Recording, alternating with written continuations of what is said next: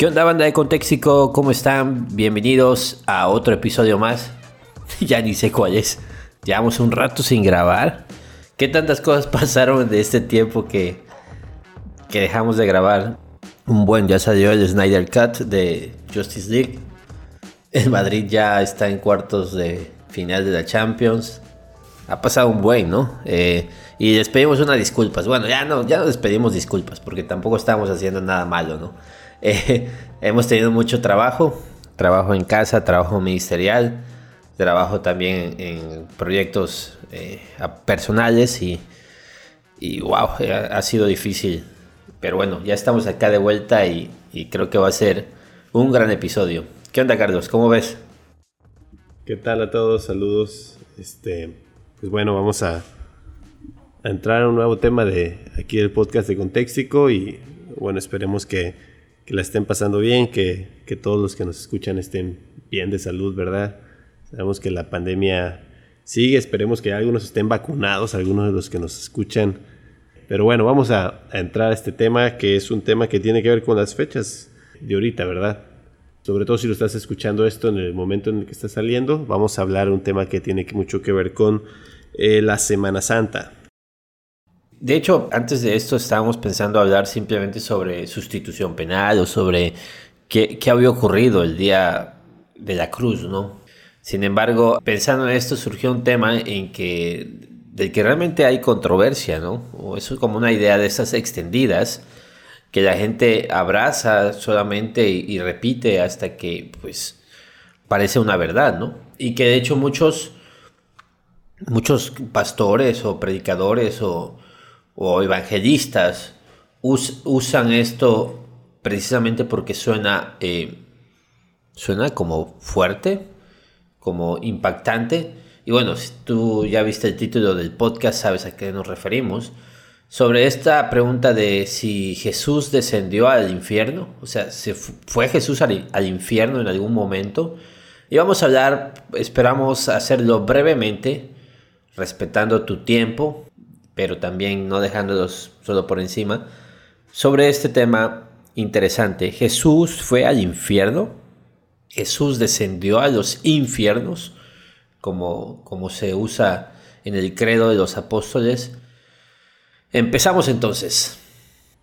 Sí, eh, yo creo que tenemos que empezar con el origen, eh, el origen de esta doctrina o de esta enseñanza de si Jesús fue al infierno o no tiene que ver con el credo, como tú ya dijiste, el credo de los apóstoles. Realmente, eh, si bien es algo que la mayoría cree porque se les dijo, realmente sí, sí hay un origen, o sea, no es solo de que fue pasando de generación en generación, sino que tiene un punto de partida y ese punto de partida es el credo de los apóstoles. Ahora, cuando ya se trata exactamente de la historia del credo de los apóstoles y la historia de cómo se fue formulando específicamente esta frase de descendió a los infiernos, los historiadores de la iglesia eh, dicen que es como muy oscuro o muy eh, incierto cómo se fue dando, pero eh, lo sorprendente es que la frase de descendió a los infiernos del credo de los apóstoles no se encuentra en ninguna de las versiones tempranas del credo. Esto lo, lo dice así textualmente, lo enseña textualmente Wayne Gruden, ¿verdad? En su teología. Eh, que en las versiones usadas en Roma, en el resto de Italia y en África, no, se, no aparece esta frase de descendió a los infiernos. Y que esto apareció hasta el 400 después de Cristo, algo así, y fue incluida en el credo hasta el 650 después de Cristo. Entonces, nos encontramos ante una frase añadida al credo de los apóstoles que muy seguramente o muy probablemente no formó parte original del credo de los apóstoles. Sí, entonces que, ya desde ahí partimos, eh, partimos mal, digamos. Y ya para el 700 después de Cristo, ya, ya hay muchas cosas que se han transgiversado muy cañón en, en, la, en la, iglesia. Entonces, para empezar, ¿no? No, no, no viene como tal en la Biblia. Ningún apóstol lo afirmó y ningún padre de la iglesia lo afirmó como tal, ¿no? En, el credo de los apóstoles. Ahora, ¿podría haber sido una postura? Por supuesto. ¿Podría alguien haber tenido la idea por algunos textos que ahorita vamos a leer y a ti te van a parecer bastante, bastante reveladores, digamos, o, que es muy fácil, pues sí, tenemos que aclarar algo. No es tan difícil creer esto. ¿Por qué? Porque hay ciertos textos que los, si los lees así de paso, parecen estar diciendo eso. Parecen estar diciendo que Jesús fue al infierno, ¿no? O sea, entonces, eh, no, no te sientas como un loco hereje raro, sino pues, vaya. Sí, este podcast de Contextico se va a sonar mucho a a lo que hacemos o lo que hacíamos, ¿verdad? Con los videos cuando hablábamos de textos en contexto, que tiene que ver más con eso, ¿verdad? De que eh, textos que creemos que dicen algo porque nos dijeron que decían eso, y entonces al leerlos los leemos así. Es como, pues, precisamente hoy Adrián mandaba un audio, ¿verdad? Y a un grupo que tenemos de nuestra familia en el que probablemente, no sé, quizás alguno de ustedes ha, visto alguno de estos experimentos en el que escuchas un audio y te dicen que pienses en una palabra o en, dos palabras, dos posibles palabras, y si tú piensas en tal palabra, en el audio escuchas esa palabra, y si tú piensas en la otra palabra, en el audio escuchas la otra palabra. Yo creo que así tiene, así es el mismo fenómeno que ocurre, pues, digamos, un fenómeno parecido que ocurre con los textos que sacamos de contextos cuando se nos dice que un texto dice tal cosa y entonces los leemos y nuestra mente lo asocia a eso que nos dijeron. Cuando si realmente les buscáramos la explicación o hiciéramos la exégesis correcta del texto, nos daríamos cuenta que no dice eso y que hay una mejor explicación para, para lo que dice el texto. De hecho, aquí estamos, en este podcast, estamos desperdiciando la oportunidad de por fin grabar un video y y activar un poco más el canal de YouTube, pero eh, porque sí, efectivamente, este, este era, es, ese tipo de, trabajos de explicar textos en su contexto. Y, hay varios, ¿no? Queremos ser, digamos, respetuosos de, de esta postura, que no estamos de acuerdo. O sea, spoiler, no, no, Jesús no fue al infierno. O sea, nada más quiero decir eso. Jesús no fue al infierno. Y ahorita vamos a explicar por qué no. Pero, por ejemplo, Romanos 16, ¿no? Voy a, leer algunos textos y luego vamos a, fijarnos quizás en los dos textos más eh, fuertes, ¿no? Pero por ejemplo, Romanos 16 dice, pero la justicia que es por la fe dice así, no digas en tu corazón, ¿quién subirá al cielo? Esto es para traer abajo a Cristo. ¿O quién descenderá al abismo? Esto es para hacer subir a Cristo de entre los muertos. Hmm, ese es un texto que, algunos podrían decir, Jesús fue al infierno. No, no dice eso, ni está cerca de decir eso, ¿no? Pero por ejemplo, Efesios 4, 8 dice, por lo cual dice, subiendo a lo alto, llevó cautiva la cautividad y dio dones a los hombres. Y eso de que subió, ¿qué es? Sino que también había descendido primero las partes más bajas de la tierra. Este es uno de los textos fuertes. Tenemos 1 Pedro 3:18. También Cristo padeció una sola vez por los pecados, el justo por los injustos, para llevarnos a Dios siendo la verdad muerto en la carne, pero vivificado en el espíritu. Y, es, y aquí viene el, bueno, en el cual también fue y predicó a los espíritus encarcelados, los que en otro tiempo desobedecieron, cuando una vez esperada la paciencia de Dios en los días de Noé, mientras se preparaba el arca, en la cual pocas personas, es decir, ocho, fueron salvadas por aguas. Ok. Primera de Pedro 4.6, verán cómo dice porque por esto también ha sido predicado el Evangelio de los muertos, para que sean juzgados en carne según los hombres, pero vivan en espíritu según Dios. Si a ti te dicen, imagínate, estás en una campaña evangelística noventera y tienes a un predicador de estos que gritaban así y tenía un acento eh, no, que no era local y había música de fondo y todo, y te dicen, Jesús fue al infierno para que tú ya no fueras al infierno, ¿no? Y te leen estos textos, híjoles, fácilmente ibas a creer en eso. O sea, no, por eso de nuevo, o sea, es una doctrina que fácilmente se puede extender y sobre todo cuando todos nosotros tenemos, eh, digamos, en nuestras naciones, vamos a pensar Latinoamérica, trasfondos católicos romanos, pues son cosas que se pueden creer fácilmente, ¿no? Ahora, el texto más, digamos, fuerte son estos de Primera de Pedro y también Efesios 4, 8, ¿sí? Efesios 4, 8 creo que lo podemos matar rápido, ¿no, Carlos? Porque ese no es el meollo del asunto. Sí, Efesios 4, 8 yo creo que, eh, como dices, es, es sencillo de entenderlo. Obviamente cuando lo analizas en su contexto, eh, es decir, como ya, como ya decíamos, o sea, si, si a ti te dicen que el texto dice una cosa, probablemente lo vas a creer muy fácil, pero solo falta observar un poquito bien el texto para entenderlo. Eh, el texto viene diciendo, pero a cada uno de nosotros se nos ha dado gracia en la medida que Cristo ha repartido los dones. Está hablando de los dones que, que Jesús eh, da, ¿verdad?, a la iglesia. Por esto dice, cuando ascendió a lo alto, se llevó consigo a los, se, llevó consigo a los cautivos y dio dones a los hombres. Estoy en la NBI, perdón, por si algunos eh, no se había percatado o algo así. Eh, ¿Qué quiere decir eso de que ascendió? Sino que también descendió a las partes bajas. Y la NBI, ya como que medio lo explica, dice, o sea, a la tierra. Eh, el que descendió es el mismo, dice que ascendió por encima de todos los cielos para llenarlo todo. El mismo constituyó a unos apóstoles, a otros profetas, a otros evangelistas y a otros pastores y maestros, y etcétera, etcétera. Estamos en el contexto de que Jesús entregó dones. Eh, y estos dones están relacionados con, eh, no con su descenso, sino con su ascenso. Es decir, Él está ahora por encima de todos en los cielos y al llenarlo todo, Él está capacitado para darnos dones.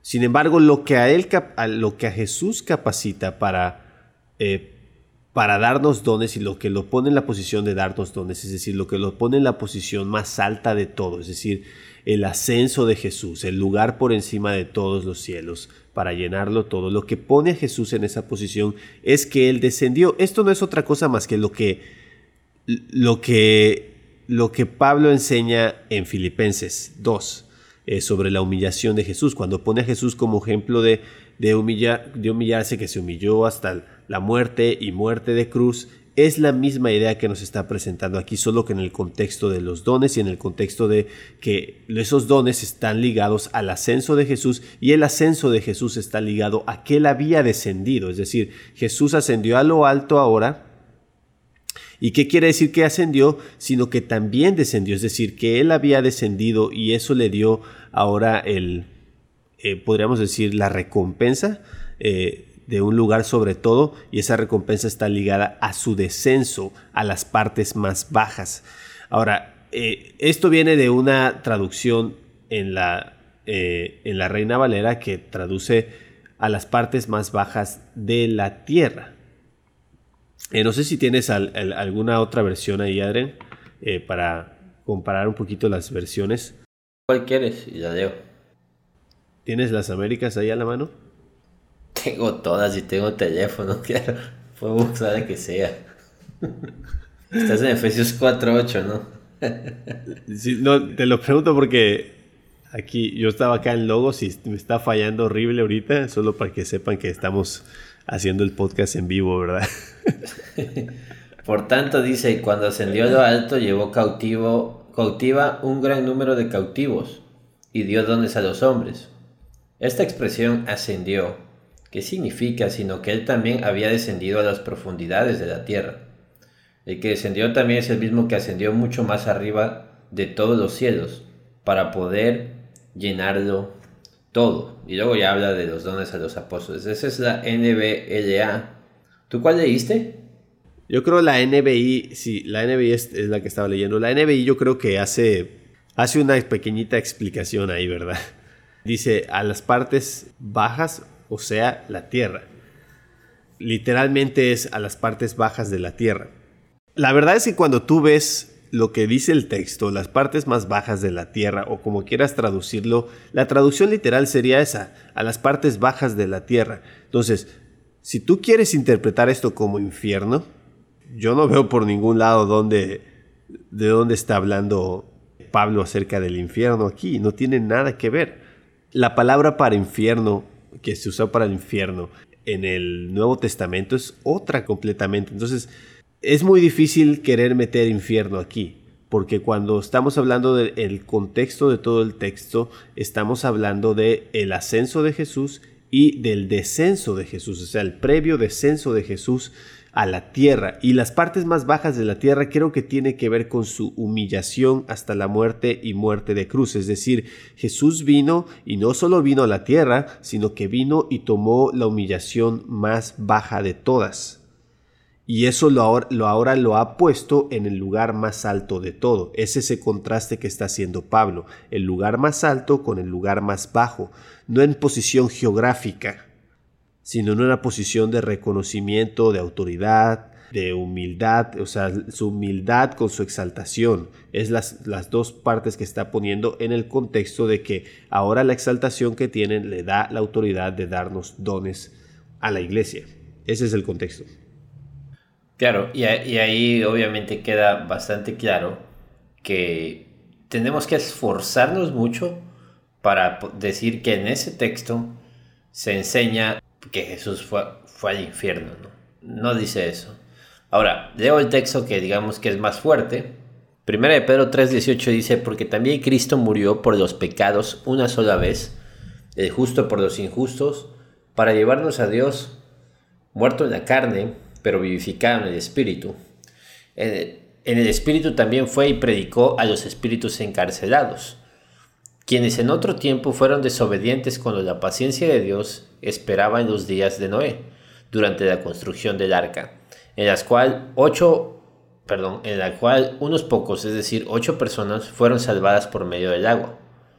Bien, este es el texto quizás más fuerte, más, más eh, interesante, porque dice el Espíritu, que Jesús en el Espíritu fue y predicó a los espíritus encarcelados, quienes en otro tiempo fueron desobedientes. Bueno, eh, ese nada más, el 3.19 dice que Cristo fue y predicó a los espíritus encarcelados.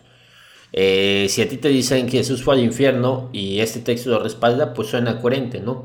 Luego dice quienes en otro tiempo fueron desobedientes cuando la paciencia de Dios esperaba en los días de Noé, durante la construcción del arca, en la cual unos pocos, es decir, ocho personas fueron salvadas por medio del agua. Hay tres interpretaciones comunes en esto. Una es que Cristo predicó a los ángeles caídos o los demonios. Judas habla de que, de que hubieron unos ángeles que no respetaron su morada, que fueron encarcelados, ¿no? Entonces muchos dicen, bueno, Cristo predicó a los espíritus encarcelados, son estos. Luego dice que Cristo fue al infierno a predicar a los espíritus encarcelados y darles una segunda oportunidad para arrepentirse. Mm. Y otros dicen que Cristo fue y proclamó libertad a los creyentes del Antiguo Testamento que no habían podido entrar en el cielo hasta que se completara la obra redentora de Cristo. Esa es otra postura, que Cristo fue como anunciar libertad a esos creyentes que estaban, digamos, pues atorados, ¿no? Que todavía no se habían podido ir al cielo, eh, que es una postura muy común, ¿no? Que que antes de, la muerte de Cristo, pues no, no había, digamos, entrada al cielo aún. Que bueno, eso es, eso es un tema para otro podcast, creo. Ahora, esas son, digamos, tres posturas comunes. ¿Cuál sería la, explicación más satisfactoria? Y aquí es donde eh, hay un, digamos, donde se requiere quizás un poquito más de trabajo. Y sí, donde hay un poquito más de mano del intérprete. Eh, y, esta es la postura que más eh, nos agrada a nosotros, es la postura también de Wayne Gruden. Y es una postura que, y de otros, pero eh, eh, esta la propuso Agustín, Agustín de Hipona. No sé si quieres explicar rápidamente qué es lo que propuso Agustín de Hipona, Carlos. Sí, la, la, la postura de Agustín de Hipona, que yo creo que es la postura más coherente, ¿verdad? Con la exégesis bíblica es que esto no es algo que hizo Jesús entre su muerte y resurrección. Es decir, esto no es algo que hizo Jesús el sábado. Probablemente tú estás escuchando esto, eh, este, este pasaje el viernes o sábado, ¿verdad? De la Semana Santa. Este, y no, no es lo que hizo Jesús en estos días. la mejor respuesta es que esto es algo que Jesús hizo en la esfera espiritual por medio del Espíritu eh, en los días de Noé. Y yo creo que, vaya, si tú lees el texto de esta forma, te darás cuenta que es una muy coherente explicación. Dice, Él sufrió la muerte en su cuerpo, pero el Espíritu hizo que volviera a la vida. Por medio del Espíritu, fue y predicó a los espíritus encarcelados. La confusión está en el, en el tiempo verbal y en el tiempo, en, en la secuencia de, en el que está viniendo las oraciones, pero hay que entender algo. La forma de escritura del primer siglo en el griego koiné era muy diferente a la forma de argumentación de nuestros días. Por eso tenemos oraciones, las famosas oraciones de Pablo que son de 20 líneas, o sea, son 20 cláusulas en una oración. Eh, en el caso de Pedro es peor aún, o sea, Pablo todavía era, era más un, poquito mejor al escribir, eh, o era, muy, era bueno al escribir, pero en el caso de Pedro, si él directamente escribió o usó un amanuense, pero en, en las cartas de Pedro se nota un poquito más, un poquito de un griego o una forma de escribir un poquito más callejera, digamos, pongámoslo así, es decir, eh, no está tan ordenado el asunto. Entonces, como él viene hablando de que Jesús sufrió la muerte en su cuerpo y que el Espíritu hizo que volviera a la vida, es decir, está hablando de la resurrección y de repente mete ese tema de eh, los días de Noé y dice que por medio del Espíritu fue y predicó a los espíritus encarcelados. Entonces muchos agarran, interpretan esto como en el mismo contexto eh, o en el mismo orden cronológico en el que viene Pedro hablando, pero no necesariamente tiene que ser así porque eh, lo está poniendo como, digamos así, como un ejemplo o una referencia a algo que Jesús hizo en otro tiempo. Y lo dice, lo dice el contexto, que en los tiempos antiguos, en los días de Noé desobedecieron, es decir, los espíritus encarcelados que en los tiempos antiguos, en los días de Noé desobedecieron, cuando Dios esperaba con paciencia mientras se construía el arca. En ella solo pocas personas, ocho en total, se salvaron mediante el agua, la cual simboliza el bautismo que ahora lo salva también a ustedes. El bautismo, bla, bla, bla, bla. Entonces, Pedro hace esta conexión entre la salvación en el arca, del arca de Noé, con la salvación que Jesús da ahora.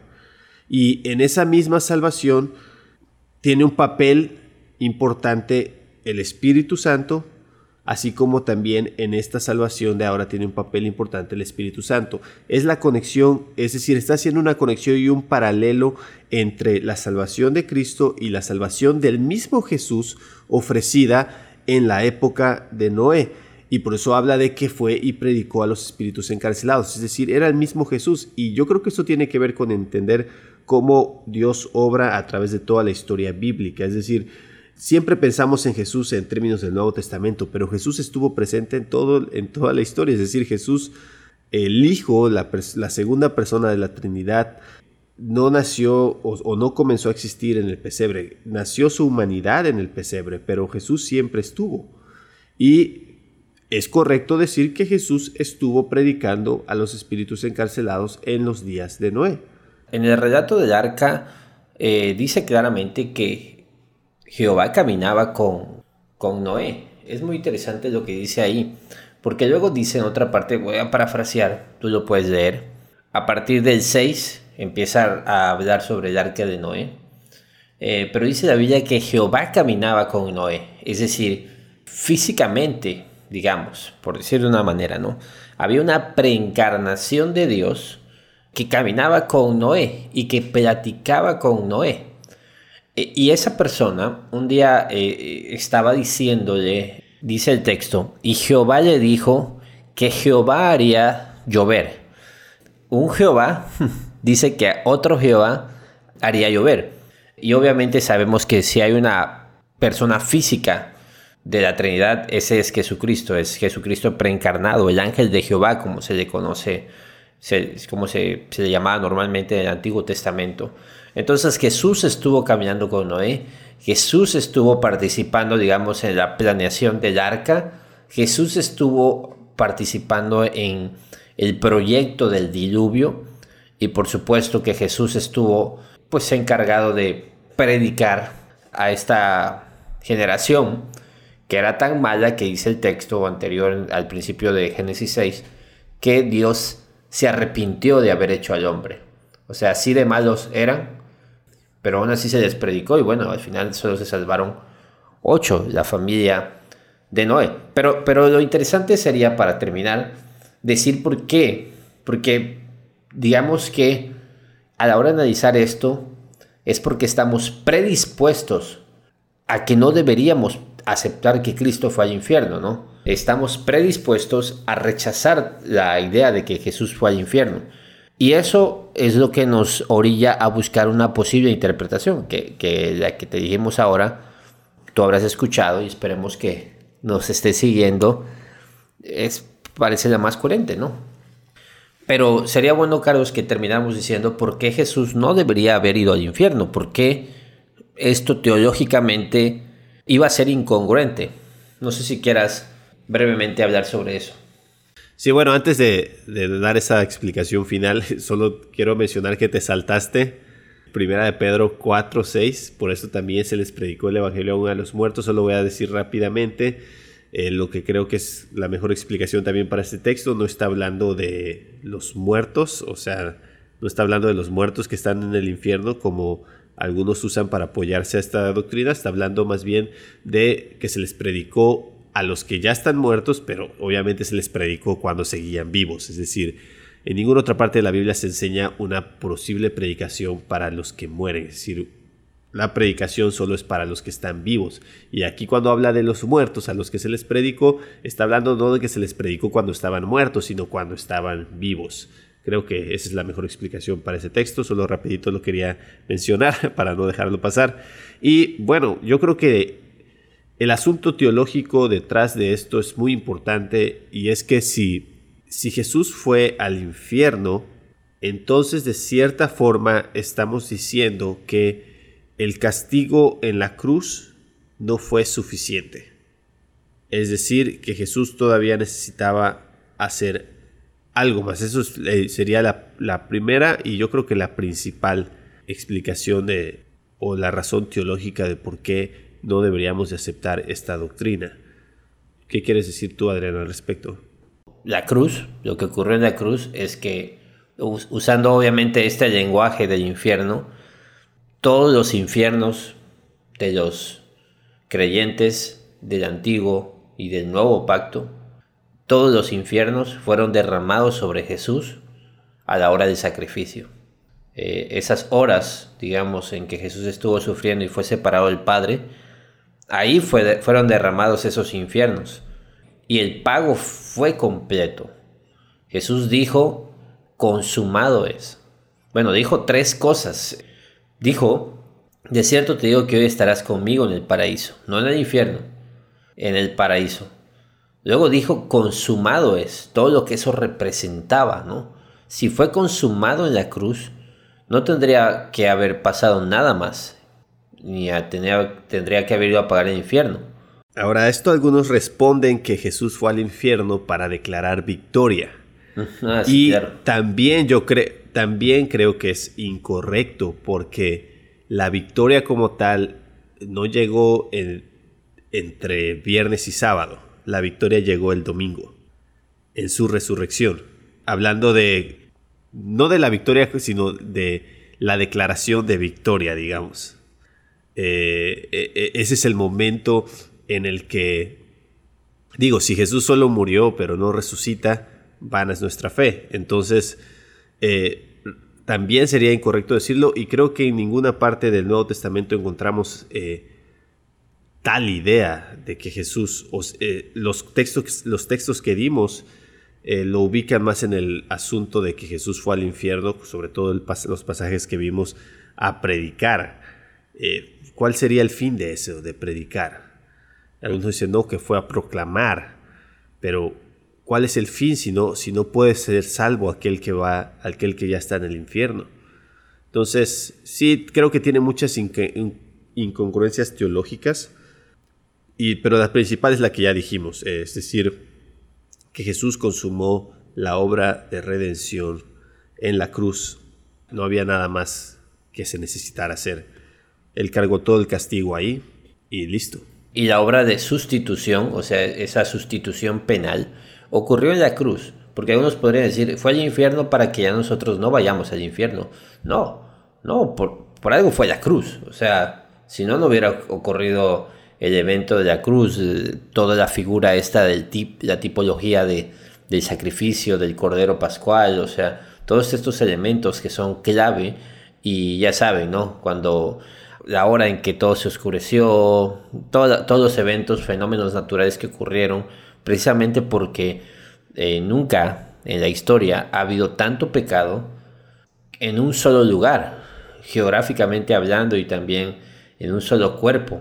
Y era todo el pecado de, de pues David, ahí está el pecado de Noé, de Adán, de David, de, no sé, de Pablo y el tuyo y el mío, y de todos los elegidos para salvación. Entonces, por eso, por eso digo, el infierno, el infierno fue la cruz.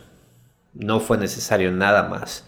Y así que la próxima vez que escuches a alguien afirmar que Jesús fue al infierno o descendió a los infiernos, eh, pues ya tienes una idea muy clara. Seguramente eh, tú podrías resumirlo de una manera más rápida de lo que nosotros lo hicimos. Pero es, importante, creo que sí es, sí es muy fácil creer eso, pero cuando lo analizas y lo pones en perspectiva, te das cuenta que también es, eh, es, es, grave, es grave eh, pensar que Jesús tuvo que pagar más cosas en el infierno. O si tú crees que fue nada más a burlarse de, los muertos en el infierno, pues mm, no es grave, pero, pero también es un poco absurdo, ¿no? Creer eso. Eh, así que, bueno, eh, tenemos motivos suficientes para estar agradecidos, para adorar a Jesús, para darle gloria por la obra en la cruz. Y son días muy bonitos para eso. Literal se celebra eso. Y ya sea que tú estés escuchando esto después, en mayo, junio, julio, agosto, siempre siempre es un buen día para dar gracias a Dios por enviar a su Hijo, por la obra de Jesús, por su vida en santidad y por ser nuestro sustituto en la cruz. Eh, a Él sea la gloria. Gracias Carlos, nos veríamos pronto, esperamos vernos la próxima semana en el próximo capítulo donde hablaremos sobre la resurrección. Nos vemos. Nos vemos, hasta luego todos.